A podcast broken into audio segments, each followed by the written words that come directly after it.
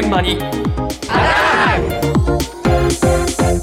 今朝の担当近藤香織さんですおはようございます。おはようございます。お盆休みの日本列島に台風が接近してますけれども、今朝は台風や豪雨の時に出される警戒情報とか避難情報、はいこれについてのお話です。はいこれ、大雨洪水警報とかね、え。ー大雨特別警報、はい。土砂災害警戒情報、避難指示、緊急安全確保、氾濫警戒情報、もうわけわからん。はい。などが当たりますが、これ皆さんどれがどのぐらい危険が迫っていて、どう行動するべき警戒の情報かってご存知ですいやかわからないよ。これだけいろいろあるとですなよね。ちょっと街の皆さんはどうなのか聞いてみました。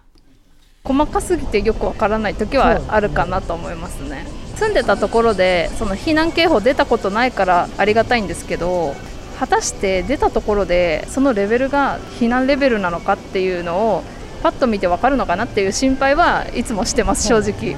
多い多いですね。まあでも大事なことだからだからこそある警報だと情報だと思うのでその都度必要な情報量なんじゃないかなと思います流れてるテロップとかで見たことあるけどただ危険と警戒とどっちがどう逃げればいいかっていうのがよくわからないですね。もっとねシンプルに分かりやすくしないと逆に分かりづらいかなって感じですね。その内容を説明してもらわないと説明しないに何が発令されましたってなんか命を守る行動って言われてもどういうぐらいそうやばいのかわからないんで。こんなにえー、こんなにあるんだ。知らなかったです。あのこれ統一すればよくない？危険とか危険だから避難とか。統一しないんだいやね。いや こう。みんなやっぱり素朴な疑問としてありますね。ありますよね。えーこれちなみにお持ちしましたが、こちらが台風や豪雨の際に出される警戒の情報を気象庁がまとめた一覧表なんですけれども。いやいっぱいあるものな。いや、正直多いですよね。ええ。気象庁がエリアごとに出す雨や洪水、土砂災害などの気象警報っていうのがあって、ええ。それを受けて自治体が市町村の地区ごとに出す避難情報があって、ええ。他にも河川の氾濫っていうのがあったりして、で、それらがレベル1から一番危険なレベル5まで割り振られていて、ええレベル4の段階で全員避難というのが推奨されています。はいで、もちろん街の中にもね、きちんと分かってる方もいらっしゃいましたけど、すごく少なくて、もうほとんどの方は、こんなにあんの？細かすぎてよく分かんない。ねそうですでね、ね一番気になったのは、もし自分の住んでるところに出てもどのぐらいのレベルなのかが分かんなそう。なんですねでそれじゃ何のために出してるのかが分からなくなってしまいますよね。この警報とレベルがわからないんだよなそうなんですよ。結びつかないんですよね。危険なそれで私、あの、気象予報士の森田正光さんに、分かりにくくないですかって聞いたんです。ええそしたら、分かりにくいでしょって。ええ僕も覚えきれないもんって言ったんですけど、ええどうしてこんなに分かりにくいのか教えてくれました。これって本当に問題で、でなんでかっていうと、そもそもで言うと、いろんなところが出す情報が混乱するから警戒レベルに統一しましょうって話だったんです。だから気象庁は気象庁で特別警報を出しました。河川情報こうなりました。自治体は自治体で避難しましょう出しました。で、それぞれにレベル1、レベル2、レベル3とかいうレベルが振り分けられてるわけ。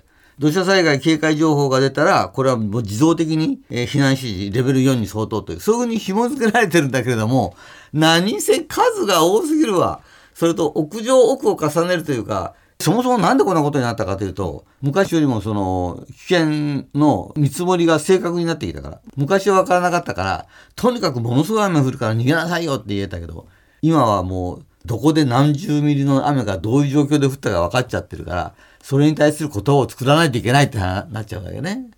正確になったがゆえに、言葉が増えた。それゆえに普通の人は分からなくなっちゃった。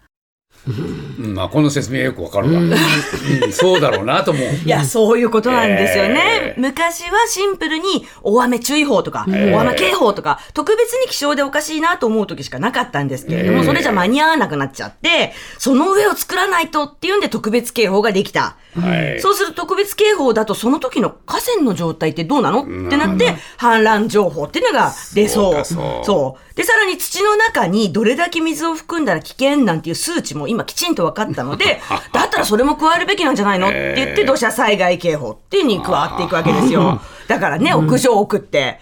おっしゃってましたけれども、言葉が氾濫しちゃってるっていう、そうですねはい、ことになってるわけなんですよ。ええまあせね、正しくなったわけなんですけれども、街でも、ほら、もっとわかりやすくシンプルにした方がとか、統一しないのっていう声あったんで、森田さんに、これどうにかなりませんかと、ええちょっと聞いてみました。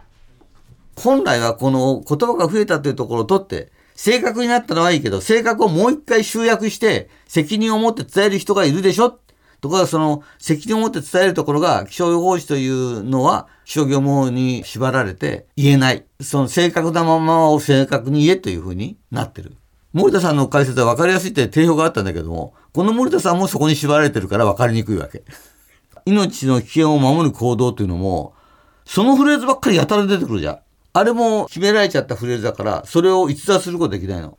まあ、こんな言い方すると申し訳ないけど、もう壊れたテープレコーダーって昔あったけど、そんな状態になってますよね。だから、そのそのその毎回違うパターンの災害が起こるわけだから、災害のバックボーンとしてこういうのがあるのはいいけども、その伝え手がもっとこの感じでいこう、この表現でいこうって言って、やった方がいいですよね。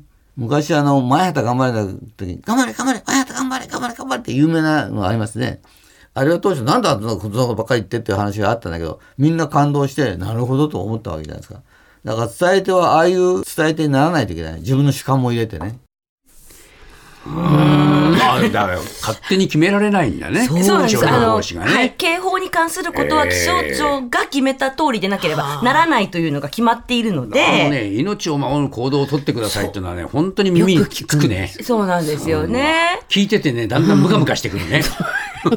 いや、何回も聞いてると、やっぱり、本当に必要な時になんか、は、ね、またかって思っちゃう可能性もあるので。なんだよ、それって思っちゃう。そうそうそう。ええだから正確な数値に基づく警報の情報は大事なんですよ。ええだけど、その、細かさをそのまま伝えるんじゃなくて、ええ。伝えるのはまた別なんじゃないのっていうのが森田さんの考えで、そうね。そう、例えば気象庁が決めた文言から外れるっていうのが、危険っていう言葉と警戒っていう言葉を同時に使ったっていうと、使いましたよね、同時にって、咎められるっていうこともあるんですって。なんですか。だけど、森田さん曰く、一般の人からしたら危険だから警戒してっていうのが普通の感覚でしょと。そうだね。そういう感覚を持って伝えられるように、その警報に関して予報士さんたちの権限をね、しっかり広げてもらいたいと熱く語ってましたよ。